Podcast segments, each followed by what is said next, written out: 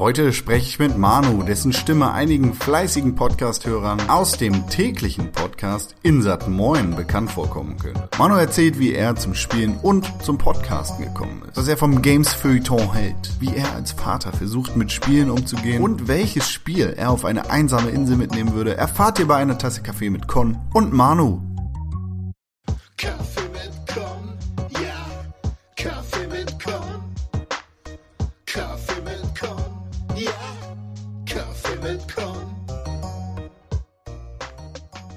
Manu. Äh, ich keine gute Frage, warum du mich eingeladen hast. Ich äh, gehe mal davon aus, äh, weil wir uns ein bisschen kennen über die Podcasterei.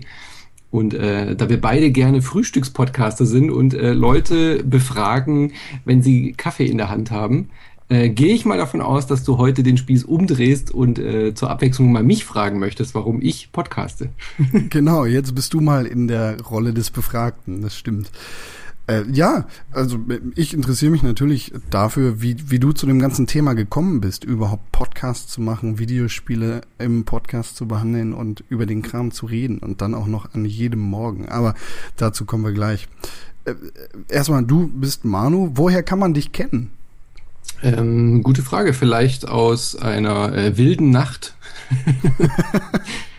äh, nein, also man kennt mich wahrscheinlich jetzt, äh, vor allem wenn man jetzt den Podcast bei dir hört, äh, höchstwahrscheinlich über den Spielebezug. Also ich mache mein äh, Leben lang noch nicht irgendwas mit Spielen. Ich bin ähm, äh, 37, äh, habe zwei Kinder und äh, bin hauptberuflich äh, Webdesigner, wenn man das so nennen kann. Also ich äh, habe eine Agentur für neue Medien und arbeite in dem Bereich und baue Webseiten und betreue Kunden. Ähm, und habe vor ein paar Jahren angefangen, aber darüber wird man mich wahrscheinlich sehr unwahrscheinlich kennen, außer ihr seid meine Kunden. Ähm, Ich habe hab- zwei, drei von denen angeschrieben. Man kennt mich wahrscheinlich äh, über Twitter und äh, die Facebook-Blogger-Szene. Also ich habe vor fünf Jahren, glaube ich, war es, ähm, wie so viele angefangen, äh, Lust gekriegt zu bloggen. Also ich bin leidenschaftlicher Spieler, eben schon seit, ähm, wann hat's angefangen? Seit Amiga-Zeiten, also schon so die, die späten 80er, frühen 90er, als mein Vater mir einen Amiga äh, geschenkt hat, ging die, die, ähm, die Spielerei so bei mir los. Von Amiga dann zu PC und später dann zu Konsolen. Ähm, da können wir ja vielleicht noch ein bisschen ausführen nachher. Ähm, und habe dann eben jetzt vor, wie gesagt, jetzt sechs, sieben Jahren oder so äh, gedacht, ich verbringe so viel Zeit mit Spielen, ich habe irgendwie Bock darüber, auch irgendwie inhaltlich irgendwie das aufzuarbeiten, sprich irgendwie äh, Artikel zu schreiben. Weil in meinem Beruf, ich bin ja Dienstleister, da kann man sich zwar schon auch kreativ, ja, ich, ich, ich mache ja, ich betreue ja Kunden und baue Sachen für die, wie sie es gerne möchten. Da kann man sich Ja. zwar schon kreativ einbinden, aber es ist ja eine ganz andere Tätigkeit, als wenn du kreativ irgendwas selber erzeugst, was deine Sache ist. Und deswegen habe ich gedacht, ich mache jetzt einen Blog auf. Ich habe jetzt Bock, äh, mich mit dieser Thematik auseinanderzusetzen und habe gedacht, okay, ich beschäftige mich so viel mit Spielen und tausche mich gern mit Leuten darüber aus. Ich möchte über Spiele schreiben. Und ähm, das habe ich dann gemacht, bin dann von vom eigenen Blog äh, auch schnell in so äh, Bloggerkreise gekommen, ähm, weil es irgendwie für mich irgendwie klar war, so alleine bloggen, ich brauche irgendwie auch jemanden, der mir Feedback gibt zu einem Text. Also ich hatte das, ähm, das Bedürfnis, mich einfach mit anderen Leuten, die sich auch über Spiele schreiben, beschäftigen, auszutauschen. Und dann bin ich bei Polynö und dann später bei Superlevel gelandet. Das sind zwei so Blog Konglomerate, wo quasi mehrere Blogger sich zusammentun, um einfach mehr Reichweite zu generieren und eben diese, diesen Benefit zu haben, sich gegenseitig auszutauschen und auch mal so Dialogartikel zu schreiben. Und ich glaube, von beiden könnte man schon mal gehört haben, wenn man als Deutscher in der Videospiel-Bloglandschaft unterwegs ist. Unbedingt. Also vor allem vor, äh, vor fünf, sechs Jahren waren das, glaube ich, so die zwei angesagtesten Bereiche, wo man alternative, ähm, äh, ja, also es war ja so, es gab ja die, die führenden Spielemagazine, da waren die Zeitschriften ja noch ein bisschen äh, höher im Kurs und die hatten natürlich auch ihre Online-Ableger. Aber sowas wie die WASD oder wie auch Videogame Tourism, das, ähm, also quasi so dieses Games-Feuilleton, das war ja noch weit, äh, weit weg. Und äh, Polynö waren ja somit die ersten nach den vier Spielern, ähm, die quasi in dieser Bloglandschaft angefangen haben, auch quasi so eine, so eine andere Art zu entwickeln, wie man über Spiele schreibt.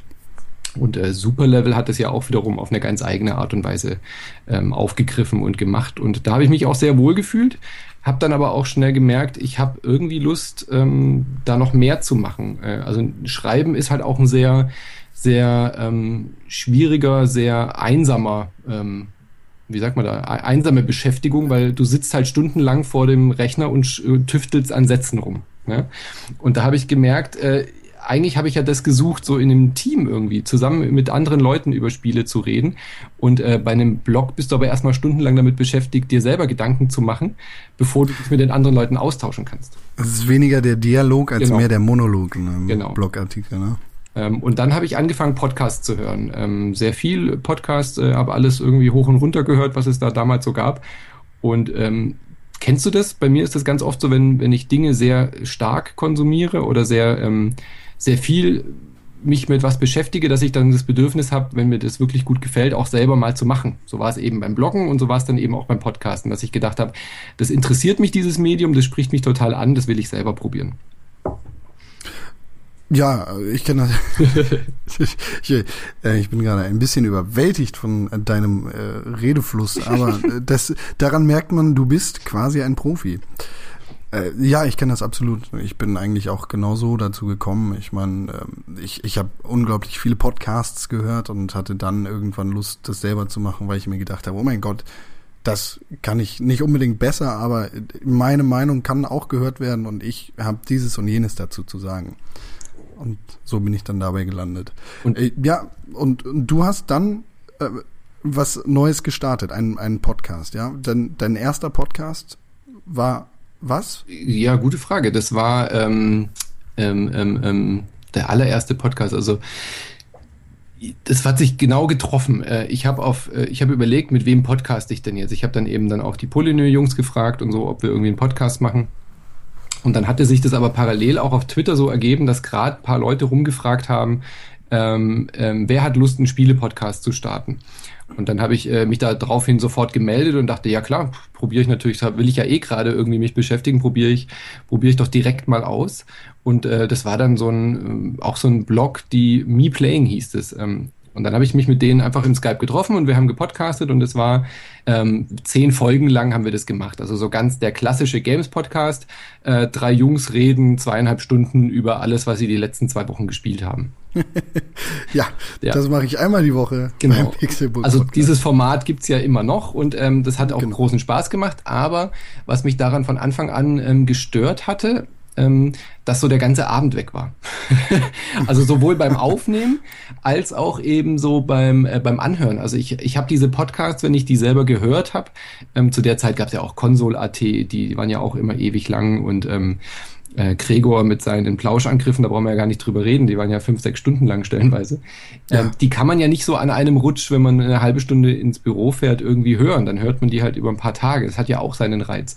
Aber was mich wirklich daran gestört hat, war, dass wir ähm, extrem Schwierigkeit hatten, da eine Regelmäßigkeit reinzukriegen. Ja, so vier, fünf Stunden musst du erstmal aus deinem Terminplan rausschälen können. Ja. Und äh, selbst wenn es nur zwei Stunden sind, äh, war es halt oft so, dass der eine gesagt hat, ja, morgen Abend hätte ich Zeit und der andere, nee, ähm, da sind wir irgendwie im, im Kino und dann am nächsten Tag hat der wieder keine Zeit und dann verschiebt sich das gern mal um eine Woche und dann nochmal um eine Woche und dann sind irgendwie auf einmal wieder drei, vier Wochen Abstand und dann hast du schon vergessen, was du vor vier Wochen irgendwie gespielt hast oder die Feinheiten des letzten Level-Bosses oder so, die sind, die sind dann irgendwie immer so weit weg und das Thema ist dann so zerrissen. Und dann habe Ja. ich gedacht, wie kann man das denn verbessern?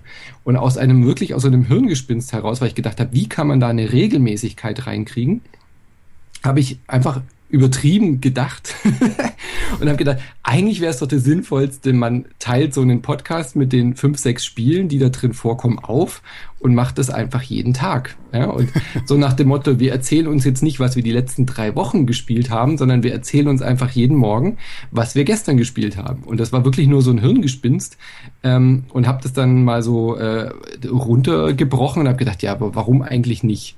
Ähm, kann man doch mal probieren. ja, und das ist jetzt viereinhalb Jahre her.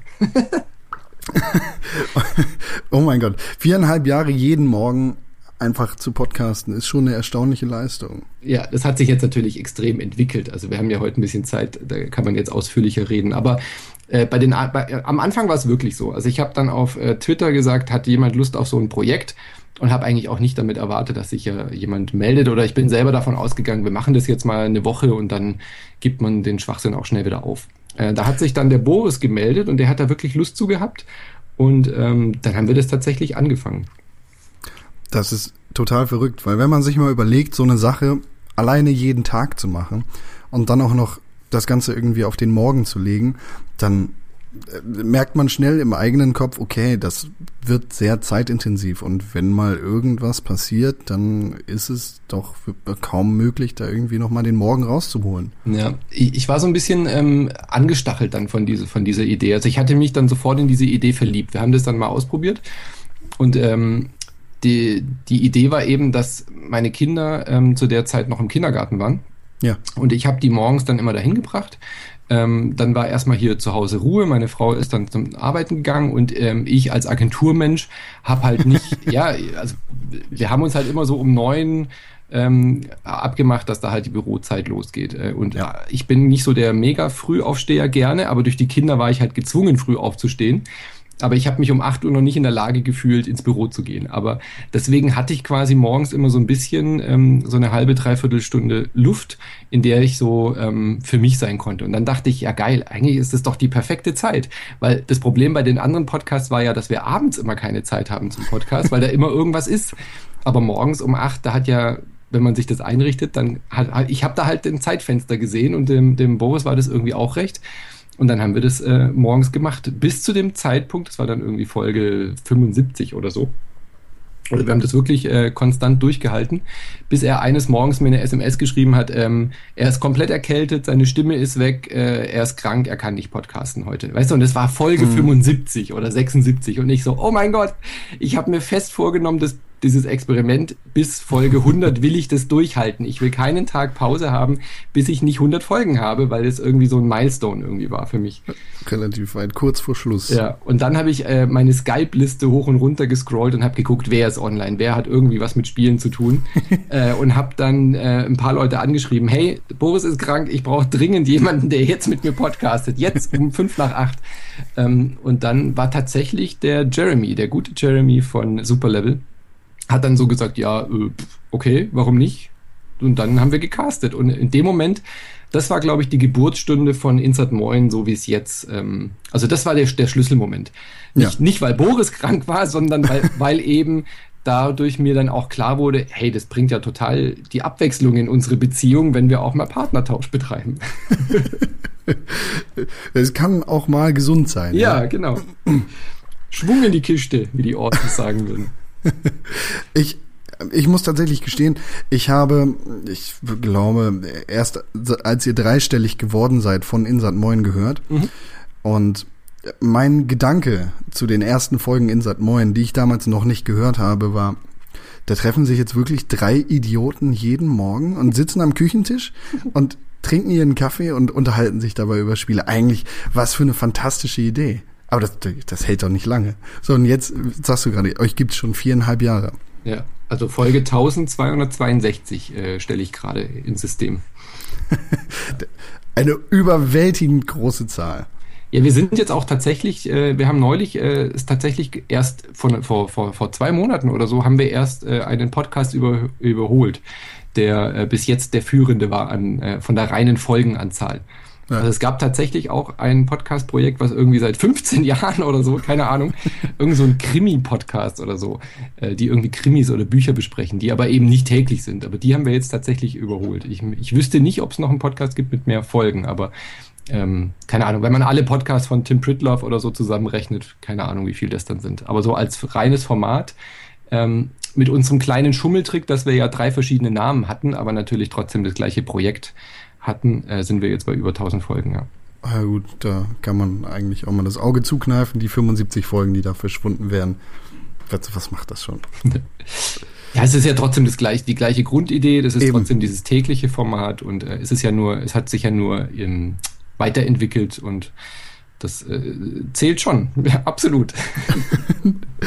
ähm, ja, ihr mit Insat Moin wart bis vor kurzem ähm, fester Bestandteil von äh, einer anderen Spieleseite und jetzt seid ihr unabhängig geworden, mhm. in Anführungszeichen. Wieder unabhängig, genau. Wir waren ja okay. vorher auch alleine, ja, genau. sind dann zu Superlevel und jetzt wieder zurück. Ja. Äh, wie ist denn dazu gekommen? Ähm, also zu Superlevel hin sind wir einfach gekommen, weil Fabu ähm, und ich ja eh schon zusammen, also Fabu ist der ähm, Betreiber oder der, der Head of Shoulders von Superlevel. Ähm, wir kannten uns schon über die, über die Bloggerei und ich hatte ja auch schon als ähm, Autor bei Superlevel mitgearbeitet. Ja. Und es fühlte sich in dem Moment einfach richtig an, dass ich gesagt habe, hey, hör mal zu, wir, wir wollen irgendwie Superlevel ähm, weiterentwickeln und äh, wachsen lassen und ähm, ich habe hier irgendwie auch dieses Podcast-Projekt, wo wir auch über Spiele reden. Das ist ja irgendwie komisch. Also warum, warum legen wir das nicht zusammen? Das passt. Das passte das passt. einfach gut zusammen und vor allem ähm, hatte Fabu den Namen Insert Moin. Also die, der Name Insert Moin geht auf Fabu und Jeremy zurück und da hat sich der Kreis dann wieder geschlossen. Also Fabu ah, und ja. Jeremy hatten eben so ein kleines Projekt, ähm, so ein Mini-Podcast-Projekt, was gleichzeitig mit uns damals losging, was sie Insert Moin genannt hatten.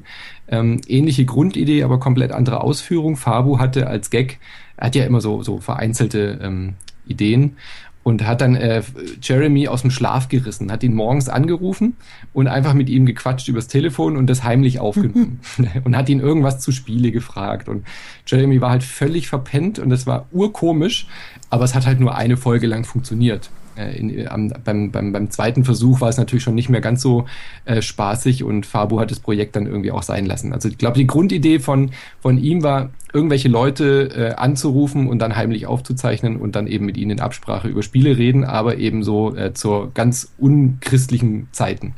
So um fünf bis vier. Genau, genau. Und da das Projekt aber dann wieder äh, ad acta gelegt wurde, weil die eine Folge einfach unübertroffen war, ähm, lag die ganze Zeit dieser Name brach. Und ich habe dann eben als Bedingung gestellt, ich habe gesagt, Fabu, ich, ähm, ich stelle den Podcast quasi die Reichweite zur Verfügung und macht die in Insert Moin rein. Wir können uns ja eigentlich nur gegenseitig befruchten. Ja? Also ich meine, wenn wir die beiden Reichweiten zusammenlegen, haben wir es ja auch leichter, was weiß ich, an Sponsoren zu kommen oder das ganze Musterthema, also äh, Pressemustergeschichten und so zu kombinieren, weil ich bin eh im Team und dann äh, macht es ja Sinn. Dann frage ich Daniel und äh, Michael, meine Co-Moderatoren, ob das für die auch okay ist, ähm, das für Superlevel zu machen und dann setzen wir das unter eine Flagge, aber unter einer Bedingung, ich krieg den Namen Insert Moin für diesen Podcast.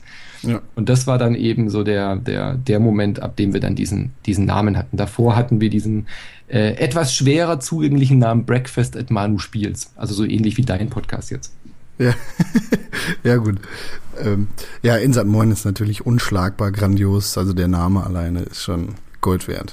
Und äh, zu deiner Frage zurückzukommen, tut mir leid, ja. wenn ich dauernd so abschweife. Ach, gar kein Problem. ähm, wir haben uns jetzt nicht im Streit oder so getrennt, aber wir haben gemerkt, dass wir so diese Grundidee, sich, ähm, dass wir eben so unter einer Flagge das machen, ähm, ist so ein bisschen auseinandergetriftet, weil Superlevel halt immer mehr oder immer stärker auch sich auf diesen Indie-Fokus besinnen will oder wollte.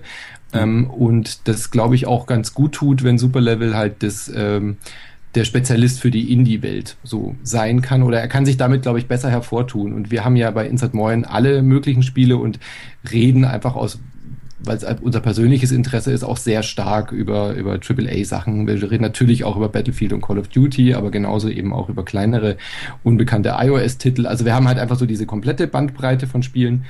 Und ähm, Superlevel hatte jetzt gerade eben so das Gefühl oder das Bedürfnis, sich irgendwie neu aufzustellen.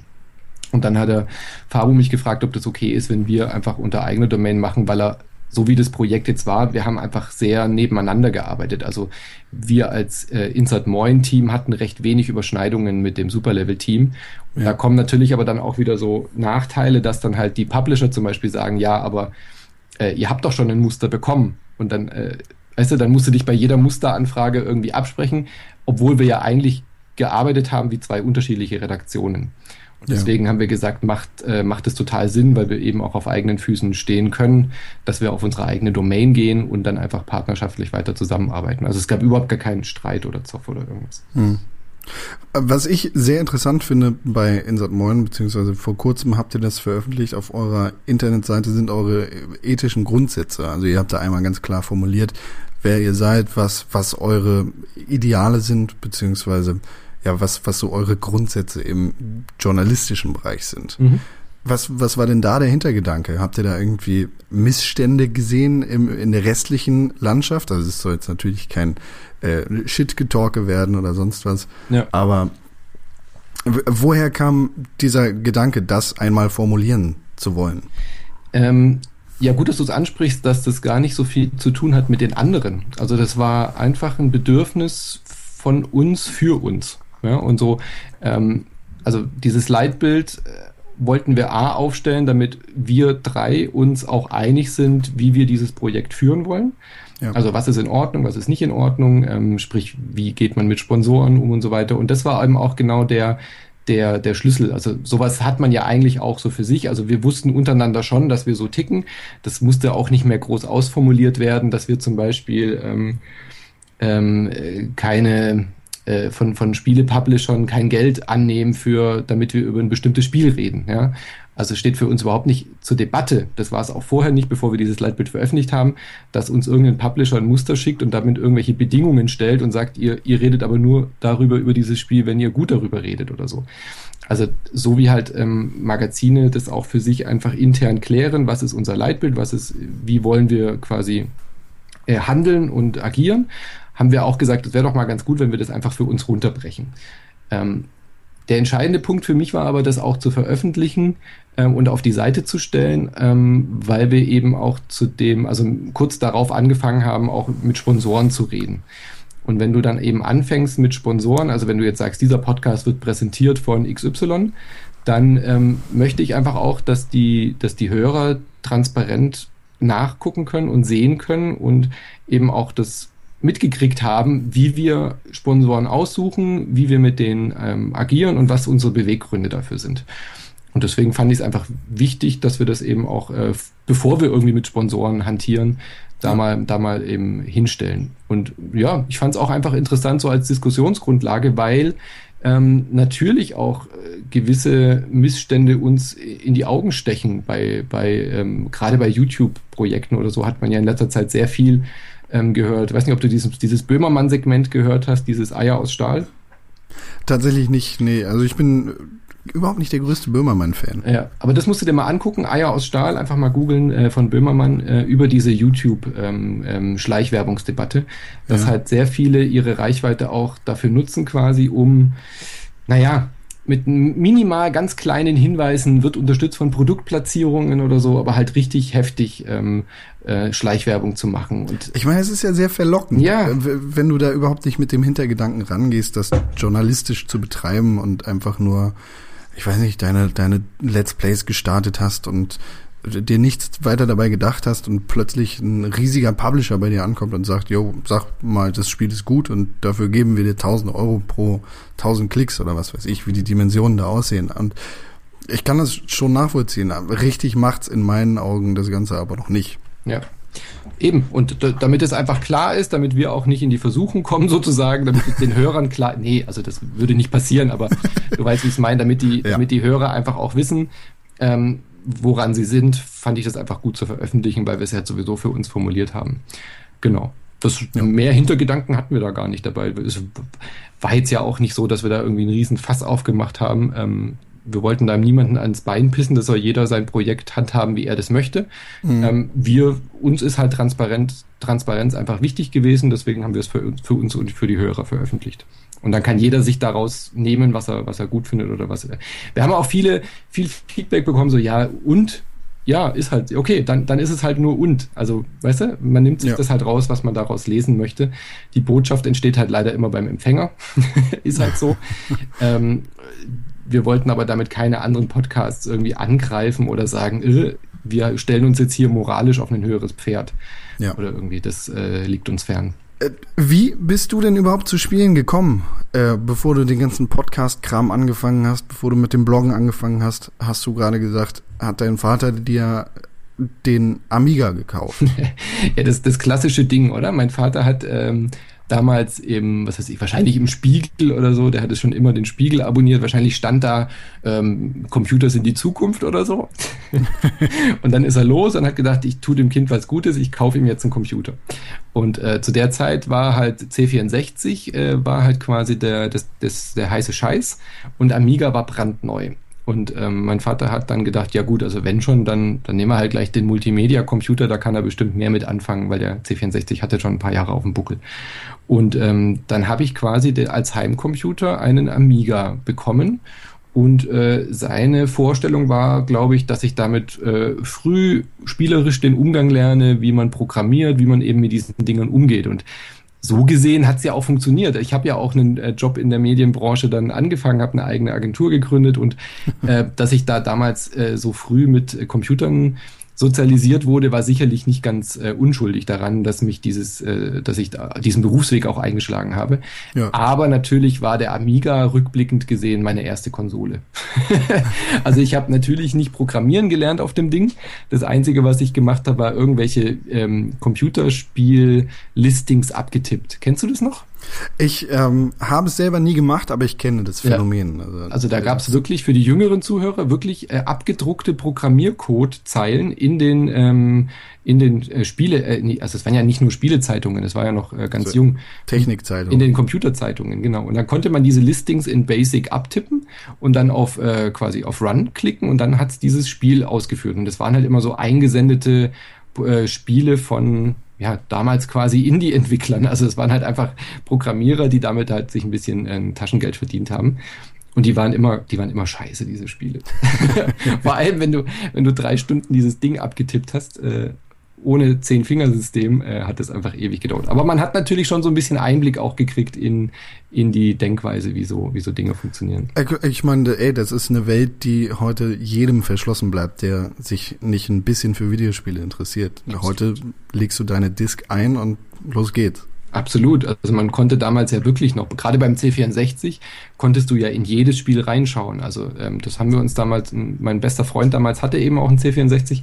Da sind wir ähm, wirklich oft in die Quelldateien rein und haben einfach mal so geguckt, was man da für Blödsinn machen kann. Und haben irgendwie die Namen der, der Charaktere geändert in Rollenspielen oder so. Das, das war schon sehr witzig. Oder eben beim Bundesliga-Manager die Vereinsnamen richtig äh, korrigiert, weil die äh, eben ohne Lizenz damals waren. Das weiß ich noch. Das war eben ganz, ganz wichtig. und, und dann, und dann für alle Bundesliga-Vereine? Genau, ja. Oh, da hat er Stunden mit verbracht und hat die, der hat dann äh, sich Kicker-Jahresheft gekauft und da, da wurden doch die Spieler immer so bewertet. Ja. Äh, und die Wertungen hat er dann da eingetippt, damit er Ach, das realistischste Bundesliga-Feeling hat am Telefon. Scheiße. Ja, aber das hat wahrscheinlich das Spielprinzip oder sein, seinen Spielspaß dann enorm erhöht. Total, ja, absolut. Ja, und ich war eben auf dem Amiga, ähm, bin dann vom Amiga dann, ähm, also komplett in diese Spielewelt eingetaucht. Da, das hat mich äh, völlig äh, eingesaugt. Ähm, habe dann später mir einen PC, ähm, quasi die, die nächste Stufe war dann der PC und habe damals dann auch diese, diese ersten Konsolen, die dann kamen, die habe ich irgendwie alle übersprungen. Also ich bin komplett. Ja, also natürlich ähm, wusste ich schon, dass das äh, NES und so gibt, aber mein Freundeskreis war immer PC und Amiga und ähm, irgendwie hatte ich keinen im näheren Umkreis, wo, wo ich diese ganzen Klassiker hätte spielen können. Also das habe ich alles erst später nachgeholt. Ähm, aber in meinem Abi, also ich war dann immer PC die ganze Zeit und äh, in meinem Abi habe ich mir dann ähm, einen ähm, N64 gekauft, weil Super Mario 3D war einfach, hat mich komplett umgehauen. Also mit dem N64 bin ich dann quasi gewechselt ins Konsolenlager, so richtig. Meiner Meinung nach ist es immer noch das beste Mario-Spiel, äh, das je rausgekommen ist. Absolut, ja. Ja, Galaxy kommt schon, kommt schon richtig gut dran, finde ich. Ähm, ja. Weil einfach noch mehr, ja. noch mehr tolle Ideen sind. Aber von dem Wow-Effekt, ähm, ich meine, hallo, das war, das war der, das erste Mal, dass man so ein Gamepad mit Analogstick hatte und nichts hat so eine perfekte Steuerung jemals gehabt wie damals äh, Super Mario 64. Und das Ding ist, es spielt sich heute immer noch fantastisch. Ja. Und das ist für Spiele derzeit echt ungewöhnlich. Absolut, absolut. Und äh, da hat's mich dann völlig gepackt, ähm, weil ich dann auch keinen Bock mehr hatte. Also ich habe dann, wie gesagt, die Jahre davor immer Ewigkeiten zugebracht, natürlich auch mit, äh, mit unseren ersten LAN-Partys, die wir dann eben auch bei, bei Freunden im, im, im Keller gemacht haben. Und ähm, das ist auch so ein Phänomen, das das heute überhaupt nicht mehr gibt, ne? Ja, es gibt, es gibt halt dann äh, professionell organisierte LAN-Partys, aber ja so, gut, so richtig große, ne? Aber ich meine, was, was wir damals, wir hatten ja diese schweren Röhrenmonitore und, äh, und diese riesen Tower ähm, und äh, Tonnen von Kabel. Also was wir dann das Zeug da mit unseren Eltern haben uns durch die Gegend fahren lassen, bis wir dann endlich 18 waren. Ich wollte gerade wow. fragen, haben deine Eltern dich dann auch immer in die Keller reingefahren? Ja, natürlich. Die waren ja, die waren ja froh, dass ich irgendwie ähm, so ein braves Hobby hatte, weißt du? Ja, kein, kein Scheiß angezündet. Ja. Und ähm, aber das habe ich jetzt das kennt jeder, der zu der Zeit so LAN-Partys gemacht hat. Ähm, da gab es ja kein Wireless und nichts. Wir mussten ja wirklich so Netzwerkkarten miteinander verbinden und wirklich so einen Local Area Network äh, aufbauen und irgendeiner wurde immer nicht gefunden im Netzwerk und dann alle mussten gleichzeitig in die Lobby rein und dann als bei dem einen ist es wieder abgestürzt, dann mussten alle wieder raus, dann und man musste dann immer noch so T-Stücke. Der letzte, der in der Kette saß, der musste dann immer so ein T-Stück aufstecken und wenn das irgendwie fehlerhaft war, dann okay, alle Rechner runter, nochmal die Netzwerkkarten tauschen, hat noch jemand eine Netzwerkkarte. Also wir haben, wir haben mehr Zeit eigentlich damit verbracht, die Technik irgendwie zum Laufen zu kriegen und dann war immer einer dabei, der, der gesagt hat, ja, ich habe das Spiel nicht. Ja, super. Und dann musste natürlich erstmal wieder installieren, dann wurde der Serial Key nicht gefunden und, und, und. Aber es war ein Riesenspaß. Also das haben wir wirklich äh, sehr oft gemacht. Ja, das war, das hat ja auch den Reiz davon irgendwie ausgemacht, da die technischen Probleme zu lösen. Aber irgendwann war es dann leid, einfach diese, ähm, diese, dieses, dieses Hardware-Gedöns. Also sich ständig, ja. ständig irgendwie da Sachen umzubauen und Treiberproblematik und meine Fresse, was ich Fritz-Kartentreiber installiert habe und diese dummen Dinger wieder rausgerupft. Und wenn du das nicht in der richtigen Reihenfolge gemacht hast, dann, dann bist du wieder nicht reingekommen ins ganze System und och, das war mir, das hing mir dann so völlig zum Hals raus, dass ich ähm, seitdem auch den PC so ein bisschen ähm, oder extrem untreu geworden sind, äh, bin und hab dann, äh, bin dann völlig ins Konsolenlager gewechselt und dann später eben auch am Mac, wobei ich den aber dann selten zum Spielen benutzt habe. Ja klar, ich meine, das bringt deinen Job mit sich, ne? Ja, klar. Und welche Konsole, äh, also der N64 war deine erste Konsole? Genau. Mit Mario. Ja, Wave Race habe ich natürlich total gefeiert. Okay. Ähm, boah, was war, ja, halt die, alles, was man da halt so gespielt hatte, klar. Ja. Und äh, ab dem Zeitpunkt dann auch wirklich ähm, eigentlich alle Konsolen, wenn es mir nicht richtig, wenn es mich nicht täuscht. Habe ich eigentlich also, alles dann mitgenommen, ja. Was in, nicht in erster Linie Nintendo-Fan und. Nee, nö. Also Nintendo war schon äh, von den, vom Spielniveau immer das, was ich irgendwie priorisiert hatte. Mhm. Aber ähm, klar. Die Xbox One habe ich ausgelassen, die war mir zu nah am PC, weil ich hatte ja noch einen PC. Die, X, die, Xbox One hat mich gar nicht interessiert. Ähm, also du meinst die erste Xbox jetzt nicht? Ja, ja, genau. Die, also die Xbox 0, die Xbox 1 ja. sozusagen. Die hat mich überhaupt nicht interessiert, weil ich dachte, ja, das ist ja nur das gleiche. Halt, das kam mir damals vor wie jetzt die Steam-Boxen. So, weißt du, es ist halt, eine, ja. es ist ja auch die Direct Xbox gewesen ähm, die wirklich einfach auch ähm, mich da überhaupt nicht angesprochen hatte, weil die Sachen, die dann dort exklusiv waren, ähm, die gab es in besserer Form auf dem PC, in meinen, in meinen PC geschwängerten Augen damals. Weißt du, so sowas wie Halo oder so hat mich nicht angesprochen, weil ich dann natürlich die Fraktion Counter-Strike und so war nach dem Motto, ja, pff, ohne Maus und Tastatur spiele ich doch keinen Shooter. Also das hat, sowas hat mich erst viel später dann überzeugt gehabt. Hast du die Halo-Reihe denn irgendwann nochmal nachgeholt? Ja, ja, aber deutlich später erst. Also erst dann mit dem, ähm, als ich dann geblockt habe, habe ich dann quasi so aus ähm, den Reiz versucht nachzuempfinden und habe dann, ähm, weiß nicht, Halo Reach oder so, ähm, glaube ich, gespielt, um dann nochmal so in diese Halo-Welt reinzukommen. Also äh, ja. Bist du also kein richtiger Halo-Fan? Überhaupt nicht, ne. Also okay. Fan, als Fan würde ich mich nicht bezeichnen. Ich mag die Serie inzwischen von der, von der Spielmechanik sehr gerne, aber die, die Welt lässt mich irgendwie völlig kalt. Ja. Also ja, spielerisch ist es aber super. Also kein, kein Spiel hat sich, glaube ich, dynamischer gespielt auf der Konsole damals, was, was die Kämpfe und so angeht. Ja, das stimmt. Da habe ich die, großen Respekt vor, was der Bungie da gemacht hat, aber die, ähm, diese Lore dahinter, die fand ich eigentlich schon immer albern. ja, ich bin auch nie in Halo reingekommen. Ich kann den Reiz dahinter auch nur aus spielerischer Sicht verstehen. Aber frag mich, frag mich nicht, was mit dem Master Chief passiert. Äh, heutzutage spielst du äh, hin und wieder viele Brettspiele, oder? Ja, das Brettspielthema ähm, hat mich auch nie ganz losgelassen. Das war immer ein bisschen pausiert äh, zwischendurch. Ja. Ähm, klar, als Kind habe ich natürlich ähm, alles hoch und runter gespielt, was wir da so hatten. Also Monopoly, Risiko, das was was was man, äh, was weiß ich, heimlich und Co. ähm, die Sachen, die habe ich schon immer gespielt. Dann war ein bisschen Pause wenn man dann so ein bisschen älter wurde und so richtig äh, eingestiegen bin ich dann wieder so als Siedler halt äh, total der Hype war. Also Siedler und El Grande und das gab ja dann quasi so, nach Siedler ging ja so diese neue Generation von, von, von Brettspielen los, würde ich sagen. Ähm, das war, es gab zwar davor auch schon immer gute Brettspiele, aber die, es hatte nach Siedler war irgendwie so eine neue Ära angebrochen, dass diese, diese Gesellschaftsspiele ähm, wieder mehr im Fokus standen und man eben auch erkannt hat, es macht ja auch als Erwachsener total Spaß, ähm, Spiele zu spielen. Und mich als, mich als Spieler hatte das ja sowieso dann angesprochen, weil ich eben auch dieses Haptische dann sehr mochte. Okay. Und ähm, genau, seitdem habe ich dann auch wieder diese Brettspielszene aktiv verfolgt. Also ähm, so in der Regel spielen wir eigentlich schon einmal die Woche. Ähm, jetzt heutzutage ist es noch stärker ein Thema geworden, weil ich eben sehr früh mit meinen Kindern auch ähm, so Kinderspiele gespielt habe. Also klar, von Memory bis dann über diese ganzen Hava-Spiele. Ähm, und ich habe die jetzt richtig gehend dazu erzogen zu Brettspiel-Nerds eigentlich. ja, also so Konsolenspiele, äh, da halte ich sie noch ein bisschen von fern. Okay. Weil das kommt eigentlich früh genug. Also ich bin kein, so vom, vom Erziehungsaspekt bin ich kein Freund davon, irgendwie vier- und fünfjährige Kinder vor die Glotze zu setzen, um Videospiele zu spielen. Ähm, äh, für mich ist der Fernseher und äh, eben auch als, als Medium mit Videospielen kein, ähm, kein, es ist ein Erwachsenenmedium für mich. Ja. Ja, Okay.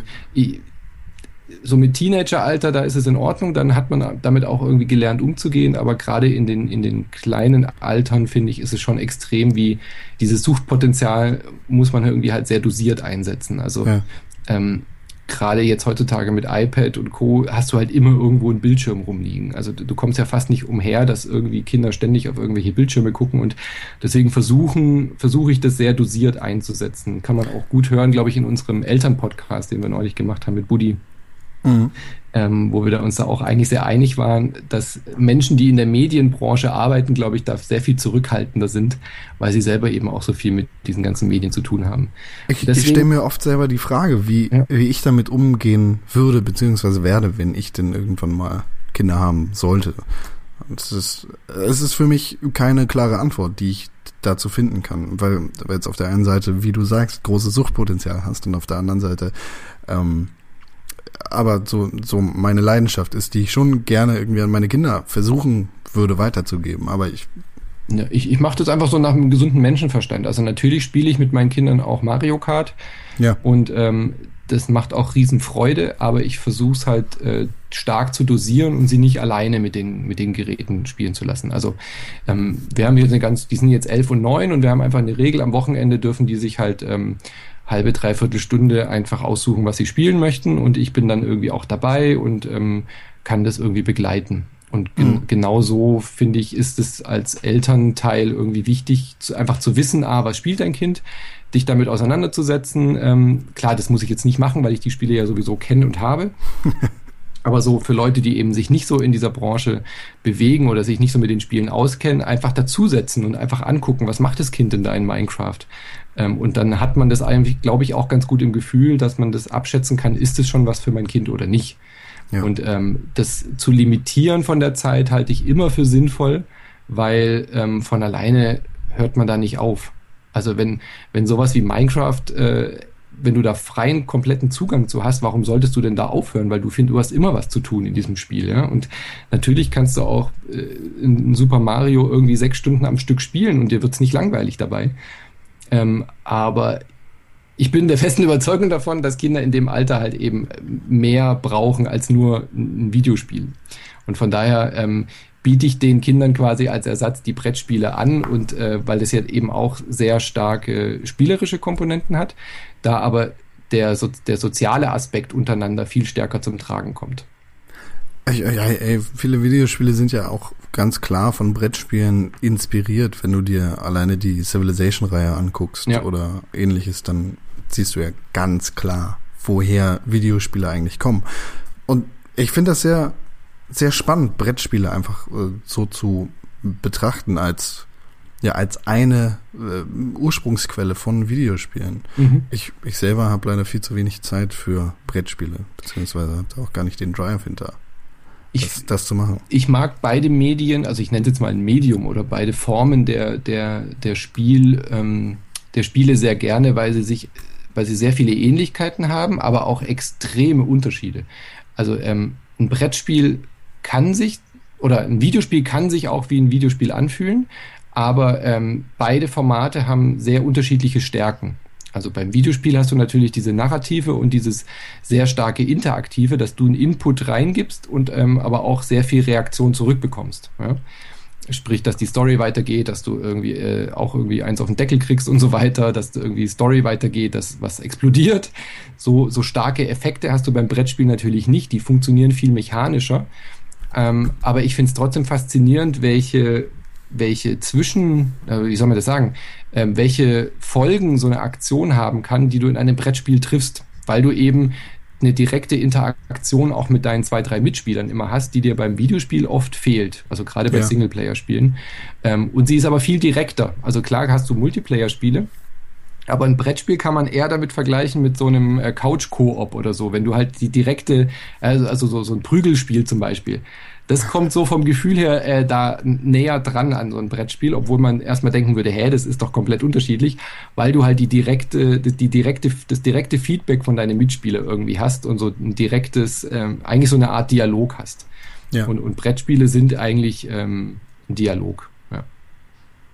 Ja, es ist ja, es ist quasi ein, ein, ein Mittel, den Dialog zwischen den Spielern voranzutreiben, auch ein Mhm. wenig, ne? Ja. Ja, ich sehe das immer nur an mir, wenn ich denn mal ein Brettspiel spiele, dann ist es in der Regel Risiko oder Monopoly. Mhm. Und dann ist es halt ähnlich wie bei einem Mario Party oder bei einem Mario Kart, dass da für eine Zeit lang einfach gehasst wird. Aber freundschaftlich. Ja. Das kennst du wahrscheinlich. ja, absolut. Ja. Äh, Versucht ihr dann manchmal auch Rollenspiele zu spielen? Also ich denke da jetzt an so Sachen wie Dungeons and Dragons oder DSA. Ähm, nö, zurzeit ist das gar kein Thema. Ich habe das als äh, Jugendlicher, ähm, so 16, 15, 16, habe ich äh, das Schwarze Auge äh, intensiv gespielt, Ja. weil mich die Thematik natürlich komplett äh, eingenommen hat. Wurde dann so ein bisschen abgelöst durch Magic, also ähm, Kartenspiel. Sammelkartenspiel kennt man, glaube ich, oder? Kennst du auch? Ja. Also Sammelkartenspiel Magic, weil das A trotzdem aber diese Rollenspiel-Thematik natürlich hat, die mich äh, in dem Alter irgendwie extrem angesprochen hat. Aber ähm, eben mehr in diese Brettspielgeschichte ging, dass du eben Strategien entwickeln kannst. Und dieses Rollenspiel hat mich damals, also so rückblickend, hat mich das Rollenspielen ähm, gar nicht so interessiert, sondern mehr die, die Brettspielmechanik, die eigentlich auch sowas wie das Schwarze Auge oder Dungeons and Dragons äh, mit sich bringt. Also so dieses ähm, äh, Charakterwerte, Würfeln, ähm, Ja. Rätsel lösen. Das hat mich interessiert. Und ich war nie so der, der jetzt irgendwie in diesen Charakter eintaucht und dann irgendwie sagt, ich frage dich, mein Herr. Weißt du, so dieses, manche spielen das ja so richtig so, äh, diese Rollen und tauchen da komplett ein und das hat mich nie interessiert. Das war mir irgendwie immer ein bisschen zu, zu fake. Weiß ich, es hat sich nicht richtig angefühlt, so in die Rolle einzutauchen. Und Ja. ich habe dann, wie gesagt, diese Brettspielaspekte sehr gemocht, aber habe dann die mehr bei Magic und Brettspielen gefunden. Deswegen habe ich da auch wieder mit aufgehört. Ähm, ich habe dann nochmal einen Versuch gestartet mit Shadowrun, weil mich die, also das ist so ein Cyberpunk-Rollenspiel, weil mich da die Thematik äh, einfach wahnsinnig angesprochen hat. Habe das aber auch dann, ja, nach einem Jahr oder so dann wieder aufgehört. Und seitdem liegt dieses Rollenspielthema brach ähm, weil ich einfach mit Brettspielen besser bedient bin, so für, für mein Gefühl. Und ich denke jetzt aber, meine Kinder sind jetzt ja elf und neun, habe ich ja schon gesagt. Ja. Ich könnte mir gut vorstellen, wenn die meine alten Rollenspielbücher äh, im Keller mal entdecken, so wenn sie 13, 14 sind, dass ich dann nochmal den Dungeon Master raushängen lasse und äh, die in die Rollenspielwelt einführe. Weil ich glaube, dass die da ähm, sehr zu begeistern für wären, weil mein Sohn eben auch Herr der Ringe und so jetzt irgendwie anfängt zu lesen und äh, das mag. Von daher kann ich mir gut vorstellen, dass das nochmal irgendwie aktuell werden wird mit den, mit den Kids. Es ist ja ein geiles Erlebnis, wenn der Vater der Dungeon Master ist. Auch schon ein bisschen nerdig, aber mein Gott. Ja gut, das gehört dazu. Äh, Da rasierst dich einfach zwei Wochen lang nicht und dann hast du auch so einen Gandalf-Bart. ähm, lässt sich diese, ja, dieser, lä- lässt sich diese ähm, Liebhaberei für Rollenspiele gut in Videospiele übertragen? Also bist du mit Rollenspiel, Videospielen ähm, gut aufgehoben? ja, besser als mit den Rollenspielen, glaube ich. Ja. Also ich freue mich wahnsinnig auf äh, The Witcher 3, weil die so eine Welt ähm, zu erforschen als Videospiel, das holt mich mehr ab, um mal so eine Floskel aus Insert Moin zu benutzen. Das holt mich total ab, weil, ähm, weil ich einfach dieses Visuelle dann auch schätze von so einem Videospiel. Ähm, bei, bei Rollenspielen ist es ja schon alles sehr, ähm, sehr trocken. Wenn man Ja. keinen guten Dungeon Master hat, ist es schon Ja.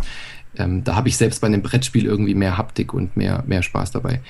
Genau, deswegen bin ich da, ähm, also Rollenspiele auf dem, ähm, bei Konsolen und PC, die habe ich schon immer gern gemocht ähm, und da auch jeglicher Couleur. Also ähm, die von den Schwarze Augen Rollenspielen war ich immer ein bisschen enttäuscht, aber Witcher entschädigt ja so für alles eigentlich. Ähm, und wenn es dann noch ein bisschen mit Science Fiction ist, wie Mass Effect ähm, oder darf auch ruhig ein bisschen japanischer werden, die Final Fantasy Spiele oder sowas, da bin ich immer für zu haben, wenn es die Zeit erlaubt. Also heutzutage ist eher das Problem, dass die Rollenspiele halt immer so wahnsinnig viel Zeit brauchen. Ja, so ein 100 Stunden Skyrim ist echt schwer zu machen. Ja, vor allem, wenn man einen täglichen Podcast hat, dann wird es manchmal schon ein bisschen schwierig, diese episch langen Rollenspiele irgendwie ähm, zu behandeln, weil man dann immer auch so äh, der Nachteil dieses Projekts, dass man immer so ein bisschen das Gefühl hat, ja, aber eigentlich, hier liegen noch zwei, drei andere Spiele, die hätte ich irgendwie in zwei Abenden durch. Ähm, was soll ich denn jetzt die nächsten Wochen im Podcast reden, wenn ich jetzt irgendwie ja. äh, The Witcher 3 40 Stunden lang spiele? Äh, Gibt es für dich denn auch äh, so komplett rote Videospieltücher? Das ist immer, pff, ich, ich überlege manchmal, aber ähm, da fallen mir eigentlich nur U-Boot-Simulatoren und Landwirtschaftssimulator ein. also ich bin da relativ offen. Also ich habe natürlich schon so Lieblingsgenres, die ich gerne spiele oder Lieblingsthemen, wo ich sage, das muss ich auf jeden Fall spielen. Ähm, es gibt aber nicht so, dass ich sage, ich interessiere mich überhaupt nicht für Spiel XY oder Genre XY wie gesagt, also so, ähm, so reine Simulationsgeschichten, die gibt's aber ja auch kaum noch. Also die gab's früher ja viel mehr. So, so ein reiner, so Microsoft Flight Simulator oder ähm, diese japanischen Berufssimulatoren, wo man irgendwie äh, einfach nur Straßenbahn fährt oder ähm, wie heißt es, Omni? Omnibus-Simulator? Sind die nicht gerade voll im ja, Kommen wieder? Sowas gibt's ja schon immer. Ähm, das sind für mich auch keine Spiele, sondern das sind halt äh, interaktive Simulationen. Also das ist einfach für, für mich mehr Software, als ähm, dass ich das unserem Spiel ähm, Dings zuweisen würde, weil ja auch diese klassischen Belohnungssysteme da gar nicht greifen. Da geht es ja. ja. wirklich um die realis realistische Nachahmung. Äh, da so wirklich wie bei acht, Arma 3. Genau, acht Stunden äh, Transatlantikflug mit allen Originalknöpfen ist, ist, äh, ist hartes Brot. Ja, sowas spricht mich gar nicht an. Und Landwirtschaftssimulator, ähm, der jetzt vielleicht noch am ehesten spielerisch äh, daherkommt, äh, habe ich nie ausprobiert. Ne. Ja, gut. Ähm, ah ja, was mir noch einfällt, so User-Generated Content-Geschichten, also so wirklich so Level-Editoren, ähm, was weiß ich, Little Big Planet zum Beispiel, finde ich putzig anzugucken und äh, rennen einmal durch die Level, aber ich würde nie auf die Idee kommen, ähm, da Zeit zu investieren, um, in, um komplett eigene Level zu bauen. Also alles, was so äh, in diese Bau dir deine eigene Welt, auch so Minecraft oder so, das habe ich gemerkt, dass mich das einfach nicht mehr, nicht mehr anspricht oder nicht so, nicht so packt. Was, was meinst du, wo kommt der Reiz her, solche Spiele zu spielen? Oder äh, wo kommt der Reiz her, solche Spiele anzugucken? Ich meine, Minecraft Let's Plays sind ja super in. Das sind, jetzt, das sind jetzt zwei Fragen. Angucken oder die zu spielen? In erster Linie angucken. Das äh, frage ich mich schon seit längerem, aber ich habe inzwischen für mich so die Antwort gefunden, dass es mehr ähm, um die Charaktere geht, die diese Spiele spielen, als äh, um das Spiel selber. Ja. Also ähm, A ist ein sehr starker Faktor dieses große Bruder-Phänomen, ähm, dass man einfach sagt, ich habe einen Lieblings-Let's Player oder eine Lieblings-Let's Playerin oder eine Lieblings-Streamerin. Äh, Wir hatten ja neulich auch diese Miss Rage im Interview, die das sehr plastisch ähm, erzählt hat, was, warum die Leute ihr zugucken. Ähm, du gewöhnst dich halt an die Leute, genauso wie wahrscheinlich auch viele Insert Moin hören, egal welches Thema wir haben, weil sie einfach gerne ähm, uns zuhören. Ähm, so genauso funktioniert es, glaube ich, auch bei den Let's Plays, dass du einfach sagst, den finde ich lustig, den finde ich irgendwie toll oder wenn du jünger bist, äh, gibt es bestimmt auch viele, die sagen, den finde ich voll süß oder ähm, ja, zu dem baust du halt irgendwie eine persönliche Beziehung auf. Und je mehr je mehr du ähm, so Sachen guckst, desto mehr bist du ja auch drin in dieser Welt. Also du, du lernst Running Gags kennen, du lernst irgendwie Leute kennen, die da auch noch mitmachen. Du tauchst ja in so ein Universum, in so eine Community ein und fühlst dich dann da halt auch zugehörig. Und ähm, so Spiele wie Minecraft, die ermöglichen das ja auch zusätzlich noch. Deswegen ist da, glaube ich, das große Geheimnis bei den Let's Plays, ähm, warum Minecraft so erfolgreich geworden ist, weil du dort einfach wahnsinnig viel Bandbreite hast, was du machen kannst. Ja, also du kannst äh, Zeug bauen, du kannst genauso aber eben auch irgendwie skurrile Sachen machen, du hast lustige Zufallselemente, dass irgendwie Sachen über dir zusammenstürzen und dann doch irgendwie noch so ein Creeper um die Ecke kommt, du hast irgendwie, du kannst diese, diese Fail-Geschichten irgendwie ganz viel machen. Ähm, und es ist ja auch nicht so anstrengend, dieses Spiel zu spielen, sodass du nebenher auch viel erzählen kannst und Anekdoten von dir preisgeben kannst und einfach so deine Personality aufzubauen. Ja. Und, äh, das, glaube ich, ist so das größte, der, der größte, das, der, der, Schlüssel des Erfolgs, warum diese Minecraft-Geschichten so gut äh, angenommen werden. Aber wenn du guckst, wie viele Leute Minecraft äh, Let's Playen, das funktioniert ja nicht bei jedem. Also das, es gibt halt einfach gewisse Köpfe, die das halt hingekriegt haben, sich da was aufzubauen. Und Der erste guck mal, nee, der erste, ja, der erste Mal zuerst. ja, Heißt das so? wenn er gut ist, auf jeden Fall. Meine ja. Güte. Der erste Mal zuerst, oder? Was? ja, mein Ja, Kopf. zuerst kommt mal zuerst, oder so. So, das ist das Wort. Ähm, du hast vorhin den Begriff Games Feuilleton in den Mund genommen. Das Schimpfwort, ja. Das Schimpfwort. Ja. ähm, siehst du dich selber beziehungsweise Insat Moin als Teil des Games Feuilletons? Nee, das war ja auch ein bisschen so mit Anführungsstrichen gemeint. Also Okay. damals, also so diese Blogs als Games Feuilleton, da finde ich, passt es ganz gut bei den Blogs. Also gerade Videogame Tourism, ähm, stellenweise auch Superlevel, ähm, Polynö natürlich auch. Solche Geschichten, die keine klassischen Game Reviews machen. Äh, WASD, Paradebeispiel, quasi Essays und ähm, längere Artikel und ähm, kritische Auseinandersetzung mit Metathemen oder mit Teilaspekten eines Spiels. Das würde ich als Games Feuilleton bezeichnen. Ähm, ich denke, wir sind manchmal Teil davon. Also unsere LeBrunch-Folgen zum Beispiel würde ich auch so in die Ecke. Ähm, so kurz erklären, wir haben am Wochenende immer ähm, das LeBrunch-Format, wo wir über Metathemen ähm, der Videospielwelt reden oder der Spielewelt an sich. Also das kann mal, was weiß ich, Sexismus in Spielen sein oder das kann eben dann auch irgendwie ein Bericht über eine Messe sein oder über eine Wertungsdiskussion oder wie auch immer. Oder ähm, wo entwickeln sich äh, digitale Spiele hin? Was, was passiert, wenn physikalische Medien abgeschafft werden? Solche Themen. Ähm, sowas kann natürlich in diese, äh, alles was so in die Metaebene eintaucht und wo dann Diskussionen entstehen und verschiedene Meinungen aufeinanderprallen, sowas geht für mich in diese Ecke, aber ähm, um Gottes Willen, also ähm, manchmal sind wir auch einfach nur, wir besprechen halt ein Spiel und äh, wir geben zwar keine Wertungen, aber deswegen ist man noch lange nicht ähm, feuilletonistisch in dem Moment.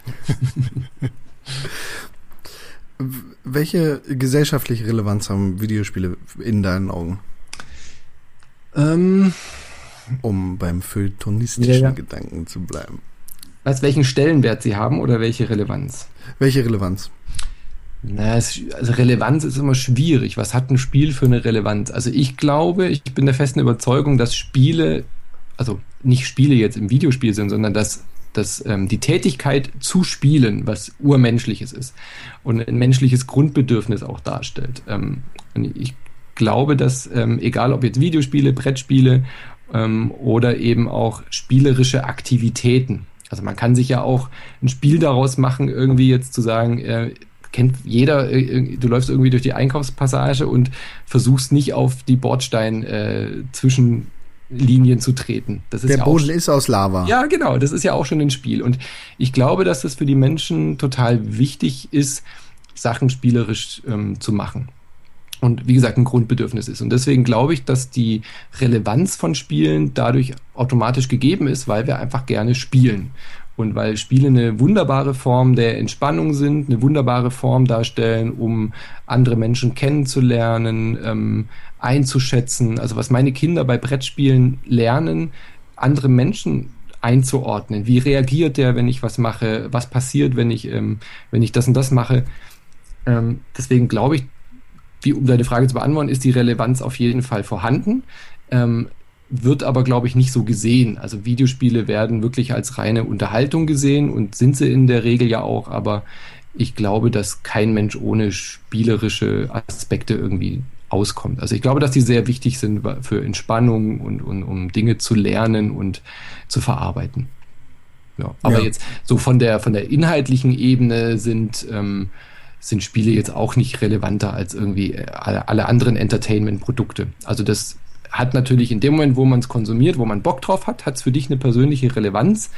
Aber ähm, sie sind jetzt nicht gesellschaftsverändernd. Ähm, was weiß ich, GTA 5 verändert die Gesellschaft nicht. Ja, klar werden da jetzt vielleicht satirische Aspekte ähm, angesprochen, die dich vielleicht zum Nachdenken anregen könnten, aber das äh, kann genauso gut irgendwie ein Sketch von Anke Engelke sein und da würde auch keiner sagen, das ist jetzt gesellschaftlich relevant. Also weißt du, ich meine, man zieht Ja. sich ja immer gewisse Dinge auch raus und ähm, ja, das können Spiele leisten und äh, ich glaube, dass auch immer mehr Spiele Relevanz haben können, was so ernstere Themen antrifft. Äh, also ähm, es gibt ja jetzt ganz viele Forschungsbereiche auch, um äh, Spiele dazu einzusetzen, ähm, bestimmte Schmerztherapien ähm, zu behandeln. Also so was, ich weiß jetzt keine Details, aber ich habe neulich so Artikel gelesen, dass Leute äh, mit Virtual Reality so ähm, Sachen kommunizieren können den Ärzten, die sie vorher keine Begrifflichkeiten dafür hatten. Ja? Okay. Und ich glaube, wenn sowas immer mehr ähm, äh, genutzt wird, dann hat dieses Medium Spiele auf jeden Fall dazu beigetragen, in diese Bereiche hinzukommen, weil dieser Motor der Spieleindustrie natürlich auch dafür sorgt, um so Technologien weiterzuentwickeln. Ja, das ist ja an, an ganz vielen Genau. Bereichen. Ja. Ähm, und um die Frage, welche gesellschaftliche Relevanz haben Videospiele in deinen Augen nochmal ein bisschen runterzubrechen. Was sind Videospiele für dich? Du hast die Frage schon in einem, äh, ja, in, in einem kleinen Teil beantwortet, aber Für mich sind sie meine Lieblingsfreizeitbeschäftigung. ja. das Wenn- beste wenn Mittel, um. das beste Mittel, um abzuschalten, absolut. Ähm, Ja. Und äh, ganz wichtige, also für mich sind die schon extrem wichtig geworden. Also ich könnte mir ein Leben ohne Spielen, also so komplett ohne Brettspielen und Videospielen, ähm, ich glaube schon, dass ich da, dass ich die brauche, so für mich, um, Ja. um irgendwie im Gleichgewicht zu bleiben, auf jeden Fall. Okay. Und also als abschließende Frage, die ist ein bisschen gemein, aber was, was gibt, gibt es ein absolutes Lieblingsspiel für dich? Was ist dein liebstes Lieblingsspiel ever? Das ähm, ist eigentlich total einfach zu beantworten. Von der Thematik her äh, Fallout. Also Fallout, äh, Fallout 3 und Fallout New Vegas ähm, war und ist zu dem Zeitpunkt mein absolutes Lieblingsspiel gewesen, weil es irgendwie alles hat, was ich, was ich mag. Ich mag das Setting, ich mag diese Rundenstrategie-Elemente, ich mag den Sarkasmus, ich mag die Selbstironie, die, die popkulturellen Referenzen. Ähm, das ist genau das Spiel, was, was, ähm, was, was mir am meisten gefällt. Aber wenn es jetzt, wenn ich nur ein Spiel mit auf eine einsame Insel nehmen dürfte, dann wäre es, glaube ich, nicht Fallout, sondern der Klassiker, dann wäre es irgendein äh, Civilization oder so, weil man da einfach die ähm, am meisten Möglichkeiten hat, äh, das immer und immer und immer wieder zu spielen. Also das, Ja. das wird nie, das wird nie langweilig werden, dieses Civilization, glaube ich. Aber Fallout 3, weil einfach alle Aspekte dort für mich gepasst haben. Ja. Okay. Manu. Ähm, Sir, yes, Sir. Ich bezweifle, dass es irgendjemanden da draußen gibt, der das nicht weiß, beziehungsweise das äh, in diesem Podcast überhört hat. Aber wo kann man dir folgen, wenn man dir folgen möchte, falls es irgendjemand verschlafen hat? Genau, ganz einfach auf äh, insatmoin.de, beziehungsweise ähm, mein Twitter-Account Manu spielt, ist eigentlich, glaube ich, so die zentralste ähm, Stelle für mein äh, Medienschaffen. also Ed Manu spielt auf Twitter und Insatmoin. Das sind so die zwei Hauptankerpunkte. Manu, ich danke dir. Sehr gerne. Danke für dieses nette Gespräch und äh, den Kaffee. Sehr gerne. Bis dann. Tschüss. Alle Links zu Manu gibt es natürlich auch auf www.pixelburg.tv. Bei uns findet ihr natürlich direkt zu Insat Moin oder zu seinem Twitter-Account Manu Insat Moin ist ein täglicher Podcast, den ihr auf keinen Fall verpassen solltet. Kaffee mit Korn ist ein wöchentlicher Podcast, den ihr hoffentlich nie wieder verpassen werdet.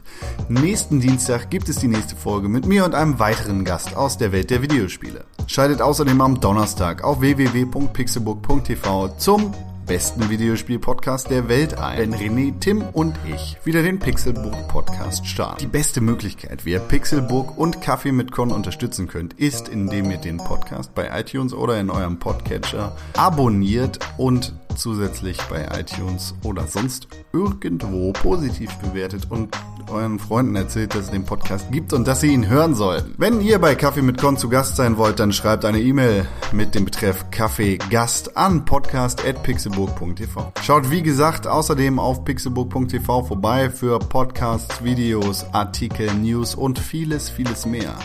Manchmal bin ich sogar auch dabei. Bis zur nächsten Woche und einer weiteren Tasse Kaffee mit Con und einem interessanten Gast aus der Welt der Videospiele.